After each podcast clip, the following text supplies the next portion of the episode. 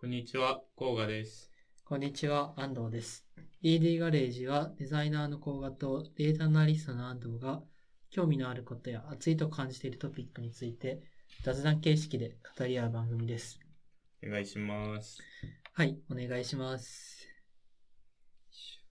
今回ははい。甲賀がメインで、あの、ヤクルトの話をね、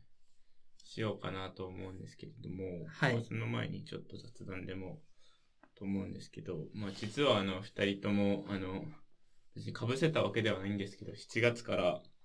転職、転職っていうか新しい職場に入社することになって、はい、新卒で入った2年3、4ヶ月かな。うん会社を2人とも辞めることになりましたね。そうだね。季節して、あ先に甲賀が決まってたのはしてたんだけど、なんか僕もそのタイミングでたまたままあやってて、転職活動。はい。で、ちょうど退職のタイミングとか転職のタイミングが結構重なったっていうのが、うん。まあ別にね、 本当にさっき言ったみたいに別にタイミング合わせたわけじゃないけど、そうなったみたいな感じですね。ですね。はい。まあなんかそこで、なんかちょっと、どういうふうに2人とも転職したのかみたいな話をさしさし最初にうん。したいなっていう感じですかね。安藤君はどんな感じですかな期間で言うとどのくらいやってたんですかなんか、ざっくりと、こう、抽象的になんか転職したいなみたいな話は、う自分の中でこう、ちょこちょこ考えてて、ん。うん。あの、具体的に言うと半年間くらい、あの、なんか転職の可能性とかどんな感じなんだろうみたいな感じで考え始めて。それが2021年の、まあ、12月とか年末とかですかね。うん。で、実際にアクションを起こし始めたのが、あの、ゴールデンウィークの1、2週間前だから4月の下旬とかですかね。あれはに結構わりかしうんうんうん、アクションして入るまで結構早い方だよね。そうかな、そうかもしんないね。で、そうだね、4月の上旬くらいから始めて、で、ゴールデンウィーク明けのもうすぐに決まって、って感じだったから、そうだね、1ヶ月くらいだったかな。すぐ決まったんだ。うん。なんかフローとしてはもう面接2回くらいだけって感じ。そうだね、そうだね。面接3回かあな。 3平均的にだったら3回くらいかな。うん、うあ、ん。そうなんだ。はい。で、ここは逆にどれくらいでしたかあの僕は最初に、あのー結局、まあ、あんまり数は受けてないので、うんそんなに、あれなんですけど、だいたい3月の終わりからやり始めて、ゴールデンウィーク明けくらいに決まって、その、行く会社に関しては、だいたいうんうんうん5人くらいとお話しさせていただいて、1日入社体験も行ってるんで、ああ、言ってたね。うんうんうん。フロー自体は長かったというか、まうんあ、うんしっかりその人を判断されている会社だなとは思いましたね。ああ、いいですね。ちょっとなんか、あの、後で、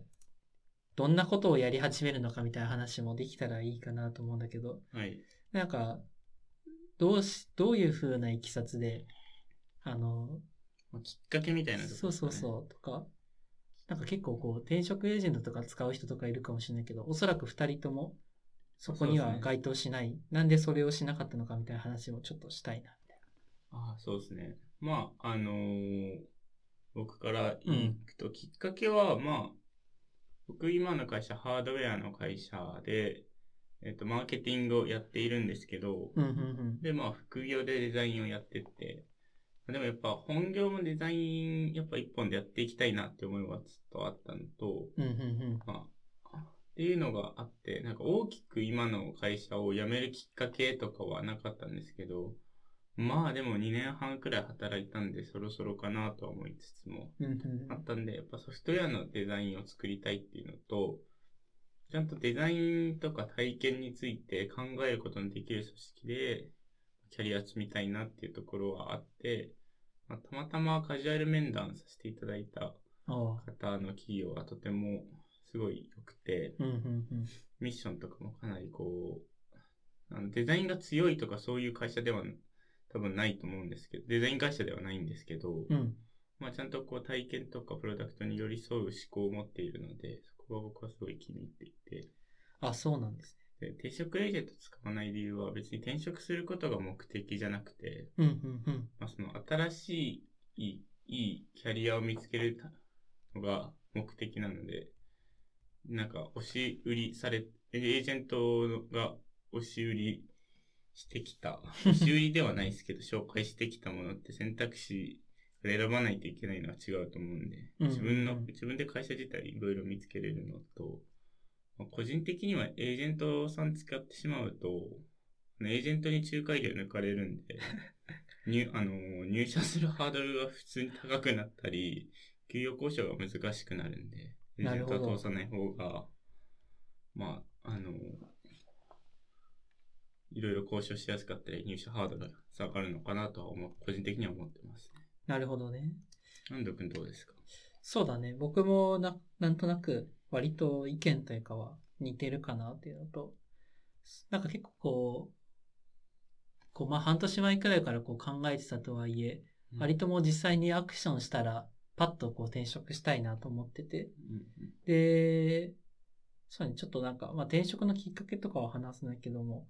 あの、転職エージェントとかを使う、使わないようにした理由としては、なんていうか結構こう、僕は実際に一応登録はしたんですよね、なんか。うんうんしたんですけども、なんかすごいこう、メールが来たりとか電話が来たりして、うんあとメールとかでこの企業もこの企業もこの企業もいいですよ、みたいうな。ん何十個もこう提示されて、なんかそんなに選べないし、なんかそんなことしてても時間もったいないなと思って、自分でこうある程度絞って、あの、実際に応募したみたいな感じで転職か、転職は進めてて、そうですね、なんか、ここが言ってくれたみたいに、こう、次どんなことやるのかみたいな話で言うと、あの、まあ、自分はこう分析とかリサーチ系の仕事をやってきたんですけど、まあ、あくまでもこうコンサル企業であったり、こうアウトソーサーとしてやってたので、ちょっと事業会社に入って、あの、データの活用とかもやってみたいなとうんざっくり思ってたの。で、こう、自分の好きなサービスとかでもあるし、こう、割と組織として面白そうだなと思って、あうのん、つ自分は次からデータサイエンティストとして働くようなことになったって感じですね。なるほどなるほどうん。確かに、あ僕もあの次やることをお伝えしなかったんですけど、うんあの安藤君がおっしゃってたように、その代理店で働くか事業会社で働くかって結構大きいその分岐だと思ってて、うんうん僕は結構最初は代理店でこういろんな案件こなしたいなっていうふうには思ってたんですけど、うん。よくよく考えてみれば、ね、自分でいろんな案件やってたんで、副うんう業で。ん、ああ、なるほどね。うなんか、、あいや、それって別に、お言うなれば代理店みたいなことっていうか、代理店までクオリティとか、あの、納期とか、すごい責任、な、ななんていうんですかね、こう、大きいことはやってないですけど、責任が大きいことはやってないですけど、うん。それであれば、まあ、事業会社で1個のプロダクトをちゃんとゼロから作って、まあ、100なり見ていくって方が、せいなんかキャリアとしてはいいかなと思ったっていうのと、うんうんもう一個が今までやっぱりやってきたことが、売るためのデザインをやってきて、どうしたらこう、売れるデザインを作れるのかっていうところにフォーカスしてたんですけど、まあ、うんここはあと2、3年はやっぱり使いやすさのデザインっていうところをやりたくて、売る売ってから、買ってもらってからの、まあ、使い心地っていうところのデザインをやりたいんで、うんうんうん。とはいえ、まあでも、その半々くらいで次やっていく感じのイメージですかね。なるほどな。いや、いいですね。ちょっとなんかそこら辺のこう、まあ実際に働いてみてからのこうギャップとかうんもしかしたら2人ともあるかもしれないので、まあなんか今年の終わりとかにね、なんかセカンドキャリアどうですかみたいな話とか できたらいいかね。ですね。まあね、入る前だからそんなに語ってもしょうがない。そうそうそう。まあなので、まあなんか転職活動とか少し聞けたので、なんか今ちょっと気になるポイントとしては、なんか結構こう、甲賀が言ってた最初のフックとしてカジュアル面談みたいなのがあったのは面白いなと思って。うん。実際どうでしたかちょっと僕はなんかこう、ハードルが高いな、みたいな思ってしまって。カジュアル面談になかなか行けなかったんだけども。僕結構カジュアル面談結構やったんですけど、うん。意外と良かったり、薄くつながる、ツイッターのつながりの強化バージョンくらいのイメージ。うん、うん、で、ツイッターで見たことある人とちょっと話してみるっていうところで、でもまあなんか、その僕の場合は転職でしたけど、うんまあ良い例があれば、例えばですけど、一緒にプロダクト作るとか、なるほどねと。か、まあ副業とかでも。副業とかもできると思いますし、まあなんか悩んでることで、うんうんうんこうした方がいいアドバイスみたいなのもらえるっていうのは、まあ意外となんか逆に薄いつながりを作っていく上で、意外と良かったり、いああ、この人こういうことやっててっていうのが、なんか僕はあんまりデザインの知り合いがいなかったんで、はいはいはい。いろいろお話聞けたりして面白かったなと思います。なるほど。ああ、そういう感じだったら確かにいいね。ですね。はい。まあ転職目的だと、まあそれはそれでもいいと思うんですけど、っうんうんうん。て感じですかね。ああ、面白い。よかったです。聞けて。はい。まあなんかさっきみたいに。また、セカンドキャリアについて語っていきましょう。 ですね。はい。はい。じゃあ、今日のトピック、あの、うんまあみやもう、発表されてる時には収束されてるかもしれないですけど、ヤクルト1000っていうのが世の中的にはすごいバズってい て、もうあの、店舗では買えない状態になっていると思うんですけど、うん安藤君は飲んだことないんですよね。そうなんですよね。あの、YouTube、自分が登録してる YouTuber とかが、買ってみたとかってあ、そうなんだ。やってるのを見たんだけど、でもやっぱりこう買おうとしてもこう、なかなか売れない、あ買えないというか在庫がないとか、あとは、なんかバズってるけど、なんでバズってんだろうみたいな。そうだかねら。割と僕は傍観者だった気がしま すね。なんかそこら辺含めて、ちょっとお話しさせていただきたいなと思ってて、うんうその2種類、まあそもそもヤクルト線あって Y 線っていうのが、まああの、店舗で交流されているものと、んうまん。うあん、ヤクルト線っていうのが、まあその宅配だったり、ヤクルトレディが売ってくれる、うんうんうん。まああの商品になってて、基本的になんか、あの、な内容物としては一緒。うんうん僕はヤクルト線も、Y 線もヤクルト線も飲んだことがあって、Y 線は立山っていう千葉の田舎のコンビニでなんとか見つけて、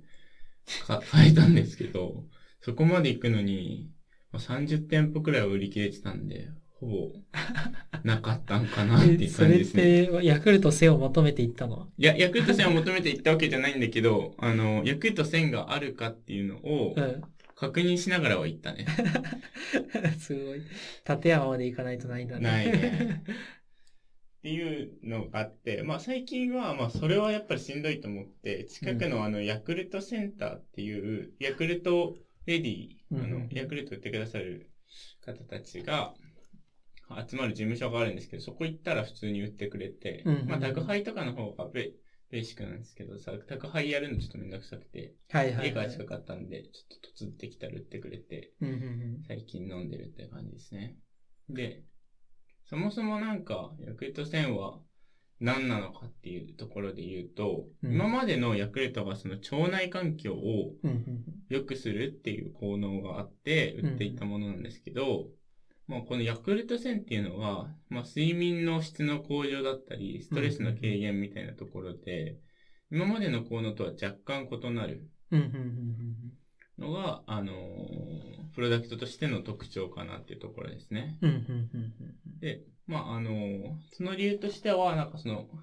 乳酸菌の白タ株っていう、まあ、ヤクルトの、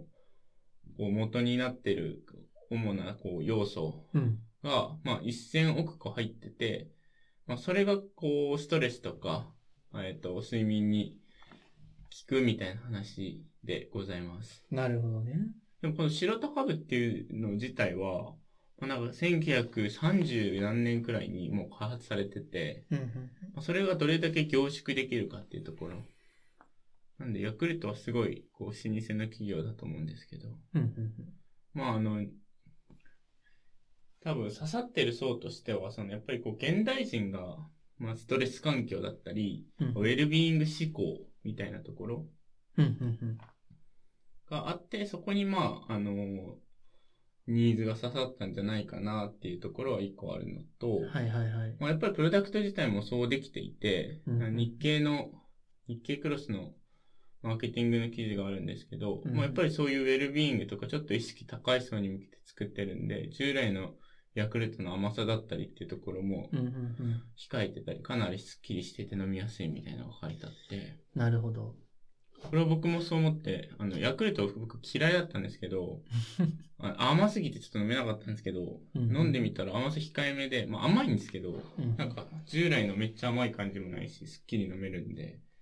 すごい飲みやすかったですね。確かに。え普通のヤクルト飲んだことあるでもちっちゃい頃だね。なんか、だよねあの少ない、本当にこんなちっちゃいやつで。確かにここに、クロストレンドにも書いてる通り、もともとのやつが子供が好きとか子供向けだったのに対して、ヤクルト戦結構糖質を抑えて30から50代のユーザー層に当ててるみたいうんうん。な。確かになるほどなというか。ちょうどストレスとか抱えてそうだな、みたいうんそうだよね。な。まあなんか現代、結構やっぱり、ガバ、ギャバとかさ、うんうんなんかエネルギードリンクでも結構そのストレス軽減とかさ、そういうプロダクトは増えてる気はするよね。確かに最近だとなんかチョ、コとか、チルアウトとか。アチルアウトとか。そうだよね。甘さとかではなくて、こう、なんかリラックスしたような感覚とかを出すような。確かに、今パッと思ってたけど、それこそチルアウトとかそうだね。そうね、僕もチルドすごい好きなんですけど、ちょっと、あんま売って、近くに売ってなくてやめちゃったんですけど、まあで、えっ、と、次になんですけど、なんでこんなに、こう、まあ、前年比の比べると、まあ、あの、500%くらい売上増みたいなところが書いてあるんですけど、なんでこんなになんかバズったのかっていうところで言うと、そもそもなんかプロダクトリリースしたのが2021年の10月。なんで結構バズる前にはもう半年前くらいには出てて、うんうんうん、ちょっとそこでまあこれいいぞみたいなので品薄にはあったものの、今までほどのバズりではなかったらしいんですけど、うんうんまあ、最近になって4月3月くらいに、なんかしゃべくりセブンとかで、うん。うんまあ、おすすめされたりとか、うんうん有名人が、まあ多分ツイッターとかで、うんこれいいみたいなのを、まあいろんな方がつぶやいていて、まあそこからどんどんもうこう爆発的に拡散されていって、はいはいはってい。いうところが今の多分ババズの大元なのかなっていうところですね。うんうんうんはい。なるほどね。僕もなんかツイッターとか見てて、なんかすごいストレスに効く、睡眠に効くって言って、うんうんすごい、あ、いいんだなと思って買ってみたんですけど、うんうんうんなんか効能としては、僕はそのストレス抱えてないのと、睡眠もすごい普通に寝るん で、け 基本のその課題を抱えてなかったんで、特に、あの、すごい何かが良くなったっていうのはないんですけど、一応僕らはメインターゲットから外れてるしね、30から50そう、そうあね。の、ビジネスパーソンって僕ら入んないし。まあ、でもなんか一本目飲んだ時は朝すごいスッキリ起きれた記憶はあります ね。おうあとやっぱり睡眠の質が改善するから、深い睡眠に入ってね、夢を見るから、うんうんうんなんか悪夢を見る人がいるっていうのは結構ツイッターとかで言われてて、あ、言われてたね。はいはいはい。なんか多分なんか、あすごい個人の感想としては、そもそも寝れない人がうんうん寝れるように、まず寝れないっていう現状でストレスを抱えてたり、何かしらちょっと心が少し、あの、下に沈んでってしまう人たちはいはいはい。じゃないですかう。んその人たちが寝たら、なんかやっぱり心が沈んでるんでそもそも悪夢見るよねって思うんですよね、僕は。 確かにね。そうじゃないなんかやっぱ気持ち進んでる時っていい、多分その、無意識のところもさ、うんうんうんなんか下がってるからさ、いや、それは悪夢見るんじゃないって思う。なるほど。でも結構盛り上がり方とかもやっぱすごかったよね。この SNS 上でこう結構拡散されてたイメージとかがあって、 うん。なんか、イインスタとか、うんあの、ツイッターとかでも結構著名人の人とかを使ってプロモーションしてるなとかがあったし、マツコとかね。もうなんかその他ちょっと調べてきたのが、まあヤクルト戦はこんな感じなんですけど、うん。なんかヤクルトってあの特徴的な形があるじゃないですか。あの、プラスチックの、そう、なんかボコしてるボコボコしてるやつ。うんあれ自体になんか立体の商標かなんか実はあるらしくて、それがデザインされたのが結構前、多分もう7、80年前くらいにデザインされてて、うんうん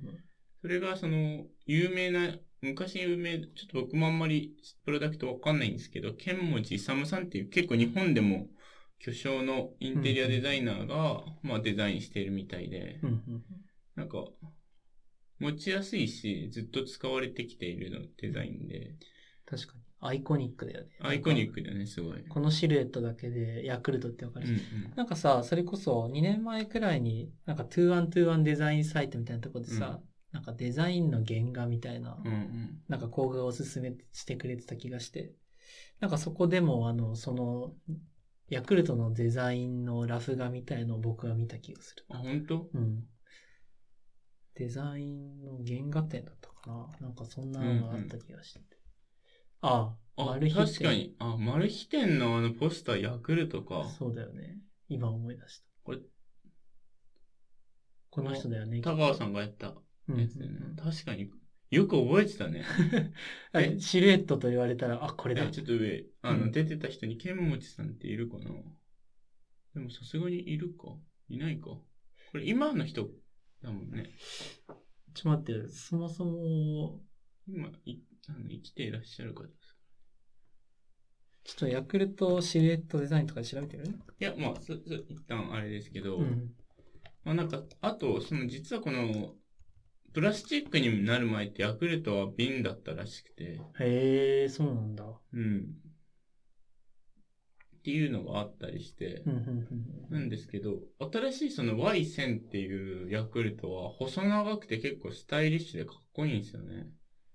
確かなに。んか、ひょう、ひょうたんまでいかないですけど、なんか普通のペットボトルのミニサイズくらいのイメージですかね。うん、うん、うん僕はこっちの方が、なんかヤクルトのこのアイコニックの方もいいんですけど、なんかちっちゃく感じたり、うん、うんうんうん。なんかちょっと、ち、ちっちゃいな、持つときにちょっとちっちゃいなってイメージあるんですけど、いや、うん Y 線は縦中なんで、うん、うんうん。なんかこう、なんだ、4本の指で飲みやすいっていうか、へえ。ヤクルト線はこう、くぼみを持つから、うん、 2本指で持つんですけど、確かに。 Y 線の方が飲みやすいし、なんかスタイリッシュで、個人的にはすごい好きなんですよね。おー内容量とかも愛線の方が多いのかななんか若干多い感じするよね。うなんんかおか少し、あのー価格も高いですし。確かまあにこ。れちょっとわかんないですけど、うんうん若干多い感じはするけど、もしかして一緒かもしれないですうね。んなるほど。なんかでもこういうさ、あの、うんや、こういうそれこそ Y 線みたいなスタイリッシュな形のやつって、ちょっと商品名忘れたけど、なんか吉田沙保里とかがやってる、B、B、 R1? R1 か。うん。なんかそう R1 にすごい似てるよね。似てるよね。なんかそういうのとか、それこそなんか、今まではこう、腸内環境とかを整えましょうみたいなのが、あの、メインのメッセージだったかもしれないけど、そこをこうなんか睡眠とかまで言い言い切っちゃうみたいな話とか、うん。あの、ストレス緩和しますみたいな話とか、結構面白いというか、あの、それこそなんだろう、ちょっとこれは安直な結びつけかもしれないけど、コロナとかそういう影響もあって、みんな家の中でできる、こう、食事の改善とか、あの、それこそ最最初言われてた、あの、ウェルビーイングとかの対する思考の高まりとかもあると思うんで、なんかすごい、時勢を反映してるというか、ですね。うん。流行りそうだなというか、日本人が好きそうというか、なんだろう。うんうんあるよね。うん。なんか、あのー、なんだっけ。ごごめんなさい、ちょっとパッと。あー、その日本で売れてるみたいな話あったと思うんですけど、うんうんなんかその売り上げ的には日本がだいたい6割ぐらいだった気がして、海外が4割。そんなにあるんだね。そうそううん。主にアジアとかが多いんだけど、全然あのヨーロッパとかでも売られているらしくて、へー営業利益的にはあの海外の方が2倍くらい高かったんじゃないかな。で意外と海外の方が利益は出てるっていう感じで、うんうんうん。なんか一回その海外でもネットフリックスかなんかでヤクルトを飲むシーンがあって、へえ、そうなんだ。な、何かのドラマ、ドラマなのか映画で、ネットフリックスのやつで、うんうんうん。えこの飲み物何みたいなところで、ちょっとバプチパズりしてたりも、去年はしてたりするらしいい。ですね。意外だ。なんか、日本でしか飲まれてないのか。あ、これか。日本でしか飲まれてないのかな、みたいな思ってたけど。ね。あ、でもそれこそ東南アジアとかがメインっぽいね。なんかパッと見た感じだと。うんうんうん。そうですね。東南アジア、中国とか、うんうんうん。結構売られてたりするらしいですけどね。えー面白いっすね。でも、あのーなんか食べ物とかって、うん。基本的になんかこう何かのきっかけでバズるじゃないですか。うんうんうん。それこそち、なんか、僕知ってるのは地球グミとか、知ってます地球グミって。知ら ないわかんない。 ?YouTube ですごい出て、なんか地球をこうパカってやって、なんか、見たこ地とある球かなグミってやつがあったりとか、うんうんそれこそ去年とか、あの、ミスターチーズケーキ、ああ、はいはいはい、はい。ミスターチーズケーキとかもバズったりしてて、このちでも、はいはいまはあ、いミスターチーズケーキはあれですけど、うんなんかそもそもヤクルトってプロダクトがめちゃめちゃいいじゃないですか。うんうんうんっていうところで言うと、なんか、こう、バズってい、 バズりって短期的に、あの、消費が上がったとしても、継続がかなり難しいじゃないですか。うんうんでも、ヤクルトって基本、その、飲み続けることで効能があったり、うんうんうんまあなんか、プロダクトが良ければ飲み続ける人がいるじゃないですか。うんなんか、その、美味しさ以外の効能があるんで、はいはいはい。なんかそれがやっぱり、こう、今後の売り上げ、導入してもらうきっかけになったんじゃないかなと思っていて、うんうなんかただ単純に短期的なバズりもありますけど、んうん。うん。これをなんかかなり中長期的にも活かせるのが今後の課題なのかなというふうには思いましたね。なるほど。いや、これ、なんか、海外の売り上げ状況とか見てるけど、中東とかもあって、うん。乳製品とかあんまりイメージないけど、確かにそうなんだとか。ラテンアメリカとかも、すごい売れてそうだし、ヨーロッパとかでも売れてるんだ。そうそうすごいね。。いや、いいですね。面白い。面白いよね。でも各国共通でこのシルエットは、やっぱこれはブランドマークとして やってて、いいですね。うん。今後 Y 線とかでなんか面白い、もっと違うし形状のものとか出てきたらすごい面白そう。そうね。うん。こんな感じで結構意外、まあ、意外、僕にとっては意外かも、意外だったんですけど、うん結構世の中で、世の中っていうか世界で普及されてて、あの、長い間普及されてるのが意外だったなとは思いました。確かにね。はい。あと思ったのは、こう、高画がさっき言ってたみたいな、なんかちっちゃい子向け、もともとヤクルトってそういうもんだと思うんだけど、なんかおそらくだから普通の日本人の人とかだったらさ、特に僕ら世代とか、まあ10歳、20歳くらい上の人とかの世代までは、なんか結構ちっちゃい頃から、あの、飲んでた習慣とかがきっとあったはずで、うんうん。で、それがこう、なんかもう一度自分たちに戻ってきたみたいな、あーそういうのもあんのかなとか。確かに、ちょっとエモさがねう。ん。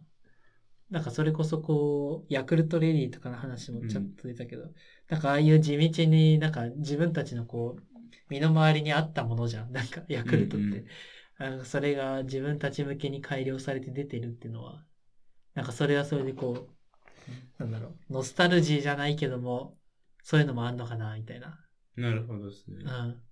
え、あの、そういえば、ヤクルトレディの話だけど、今のオフィスにヤクルトの方来ますか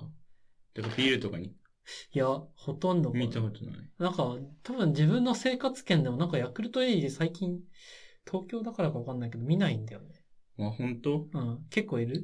いや、僕、札幌で働いてた時は、やっぱヤクルトもなんか、雑居ビルとか、新しいビルと雑居ビルに、うん。どっちも働いてたんですけど、やっぱどっちでもしの忍び込んでくって変、 言い方おかしいですけど、やっぱりどこにでもいた来るんですよね、コンコンつって。ええー。なんかさ、俺、それこそなんか、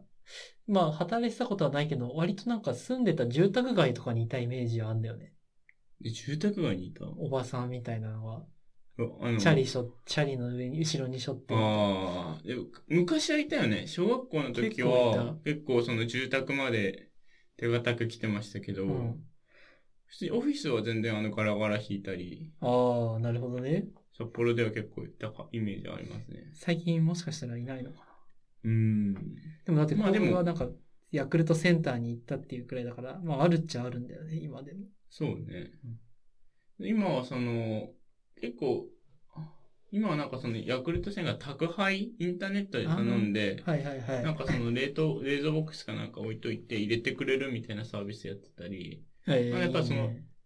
当たり前ですけど、チャンネル、チャンネルっていうか、うんなんなんていうんですか、流通が。流通うん。流通の部分もしっかり改善されてて、本当にちゃんと、なんかき、プロダクトもいいし、うん。気合入って、商品売ってるなっていう感じがしましたよね。あ、いいですね。確かに。ただね、買いたくても買えないから。そうね。通販で買ったら届くのかなそうそうそう。あの、ネットで販売したら家にポンって届くし、それはそんなに、あの、ディレイがないのかないや、わかんない。いや、俺そのディレイがでもうすぐ、いや、ちょっと、まずは飲んでみたいじゃん。そうだね。でさ、なんかさ、その、なんかサイトに行くと、4週間だったらちょっと、1 1週間無料とか書いてあってさ、いやでも4週間飲むかわかんねえよとか思いながらさ、それ考確かにえてたからさ、なんか、パンとさ、変える方がいいと思って。い選や択肢そうだねに行きました確かにけど安藤くんの住んでる地域とか結構都都会なんで、売り切れてるかもしれないですよね。 確かになだから、届くとか、あんのかないつ届きますあ、ちょっとここに書いてないな。進まなきゃダメか。そうね。あ、めんいどやくさ、い今はちょっと売れてるからはわかんないよね。いや、面白いね、でも。でもこういうサブスク、サブスクではないのか。でも一応こう、届けてくれるのとかっていいし。うん。ちょっとなんかこう、家にいると、なんかちょこっとだけ飲みたいみたいなのってやっぱりあるよね。なんか、ああ、そう、そういう。ニーズも満たされそうだなと思って。なんか少し飲み物じゃないけど、最近僕、スナックミーっていう、月1回なんかお菓子を届けてくれるサブスクのサービスとかやってて、へえ。それも結構多くて、なんかこう、在宅ワークだから、こういうなんか楽しみ、 楽しみというか、うんうん、うん。気晴らしも面白いなと思ったりしましたね。ね、おやつが買ってくれるんですね。そう、なんかスナック、ちょっと話外れるけど、結構こう、おしゃれなサービスで、へ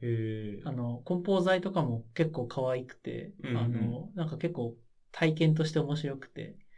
で、スナックミーっていうのはなんか自分の好きなおやつとかを診断してくれるようなことをやってくれたりとか、全く自分が知らないものをこうお勧めしてくれたりして。なんか量としてはあの結構少ないんだけども、あの、一回頼んだら、なんかちっちゃいこれくらいの手のひらサイズのパックが6個くらい入っているだけなんだけど、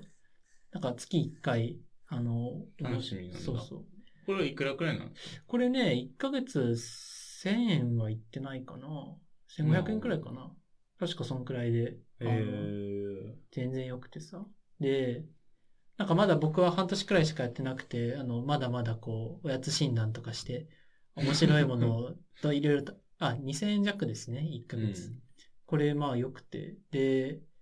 あの、少しなんか面白いなと思って試したいのが、なんかこのスナックミーは基本的にオンラインのこうサブスクリプションの配達サービスなんだけど、成長白川とかの方に、あの、実店舗も開いてたりするんだよね。うーん。それも。なんか一回行ってみたいなと思って。ちょっと、まあなんか、わかんないですけど、そのコロナになって、うん。清澄白川成長白川。なんか成長白川っていうのあ、わかんねえ。あ、待って、違うかもしれない見方。 あ、清澄だった。 えーっと、なんか、こその店舗に来る人が絶対減っちゃったわけじゃないですか。う、うん、うん、うん、だうんからそここの企業はどうかわかんないですけど、なんかこうサブスクでおしゃれに、うんうんなんかうまく切り返してるとしたらすごいですよね。うん、うんうん。いや、でも、あの、もともとはこれ基本的にオンラインのサービスで、ああの、で、おそらく実店舗でこう体験持ちたいみたいな形で、確かそうなんだああ、なるほど。新しく。結構さ、あの、なんかこう、コテコテしてないというか、あうの、ん。なんか言い方あれかもしれないけど、結構無印的な、うん。あの、良さがあるというか、僕はね、 なんか結構そういうテイストが好きなので、あの、結構好きで、で、こうそんなに量も多くないから、あの、なんかちょうどいいんですよね。へ ーいいですそうそうそうね。ちょっと話変わっちゃったけど。僕もこう似たような感じで、そのコ、コストコーヒーって知ってますえー、な、まあ、コーヒーのサブスクがあってう、んそれこそ診断できたりするんですけど、えー、あの、なんかこ粉が届いて、コーあヒそうーな飲んだめるやつですね。やってんのやってたんですけど、うん。本当は最初父親にこれを、なんか3ヶ月分くらい買ってやったんです、買ってやったっていうか、買っ あの、あげたんですけど、うんなんかもう一旦いいわって言われて、あらら自分でちょっとやってみようと思って、やっ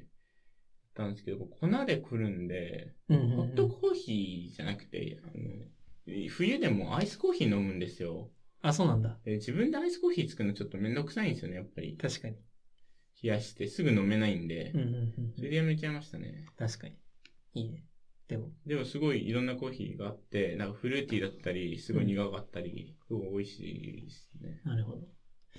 なんかでも最近ちょっと思うのが、こういうなんかサブスクとかがさ、なんかこう、なんていうか、オタクの入り口みたいになってんのかな、みたいな思って。うん、例えばなんか、おそらくサブスクでコーヒー飲む人って、あの、そんなに自分でめちゃくちゃこだわりがある人、まあもちろんいると思うんだけど、うん。なんかどちらかというとこうアレンジしてほしい人とかがさ、うんきっと出て、なんかは入りやすいのかなとか思って、確かに。その、スナックミーとかも僕はあんまりこう、あんまお菓子とか興味なかったけど、なんか、いろいろこう、サブスクで毎と、毎月アレンジされてくるから、なんかこういうのあるんだとかって、こんな種類のお菓子あるんだみたいな体験とかができて、なんかこう、オタクのこう入り口というか、そこからこう、ディグ、ディグっていくっていう確のかに確かに。いく、なんかこう、なんか昔さ、こうサブスクリプションっていうとさ、なんか、なんだろう、ネットフリックスとか結構映画がもともと好きで、たくさん映画見たい人とかが入ってたイメージで、最近はもうみんな入ってるようなものになってるけど、なんかこう、サブスクとかが浸透してきて、こう入り口として機能してるみたいなのをちょっと感じるというか、うん。 かんい意見ですけどね。なんかう、そういうのあるな、みたいな思って、結構面白いなと思ってますね。そうですね、確かうにん。それはなんか、その側面はある気がしますね。ヤクルトとかも、ヤクルトはちょっとどうか、なんかその品揃えとかが、バラエティがあるっていうような商材じゃないから違うかもしれないけど、なんか、うん、なんかありかな、みたいな。あの、ヤクルトで宅配で買って、面白かったらヤクルトの他の商品も試してみて。僕は、良かったのすれば、サブサブスクじゃないんですけど、ふるさと納税で、あの年に4回季節のあの野菜の詰め合わせが来るっていうやつ。いいなめっちゃいいなそれめっちゃ良かったですね。なんかその宮崎県の僕頼んだのおすず村っていうところがあるんですけど、はいはいはいはいはい。なんかイチゴが来たりとか、なんかー全然た見たことない野菜とか来て、うんうん、まあ、その本当に3ヶ月に1回なんですけどうん、うんうん。。お野菜来たみたいな感じで いいじゃん。食べるんだ。そう。なんかふるさと納税って一気に頼んだら終わっちゃうのが結構多いんですけど、うん、確かにね。その、ボーンっていくんですやったことないけど、僕。あ、ややったことないんだ。ったことない。なんか肉とか魚とかカニとかバーンって頼んで、いやその2、3ヶ月以内にバンバンバンって届くんだけど、なんか、ツイッターとか見ると、ふるさと納税来て冷凍庫パンパンになったそうそう、ね ね、冷凍庫パンパンになるんだけど、なんかその年に分けて、はいはいはいあの季節の野菜届けてくれるってのがすごい良くて、冷蔵庫パンパンにならないし、あー忘れた頃に来て、うんうんうんあ。これすごい美味しい野菜だとか、はいはいはいはい。なんかそのわさびとか柚子とか、うんあ自分では買わないような、ああ、いいね。でも、それはそれで。で、税金対策にもなるんで、最高ですね。ふるさと納税な、ちょっとや、なんか、調べてないけど、 なんか難しそうだなって勝手に思ってやらなかった。あ本 当結構サクッとできるし、なんか返礼品もすごい豪華でいいよね。やってそみうそたうい。そう。年末に、今年の年末年始とかやってみようかな。そうですね。うん。いいよね、確かに。なんかこういうサブスク系のやつとかね、まあ、うんふるさと納税は違うけど、なんかいろいろあったら。コーヒーとかね、え面白いでよもスナックね。ミはすごい、僕知らなかったんで、おすすめすごい。良さそうね。だから結構最初の方はね、なんか自分の好きなものじゃないのとか結構来るんだけど、あの、それはそれで面白いっていうか、絶対こんなドライフルーツ俺、スナックミに頼まなかったら来ないな、みたいな。 あの、なんかちょっとおしゃれな、なんか意識、こう健康意識が高い人とかが食べるような、あの、糖質制限されたお菓子とか来るんだけど、えーそれはそれでなんか、あ、こういうのあるんだ、とか思ったりして、面白いですよね。コーヒーもね、いいね。まあこんな感じですかね。そうだね本。日ははい。では、ちょっと少し最後の方、ヤクルトから脱線しましたけど、はい。本日はこんな感じで終わりにしましょはい。う。お疲れ様でした。ありがとうございました。お疲れ様です。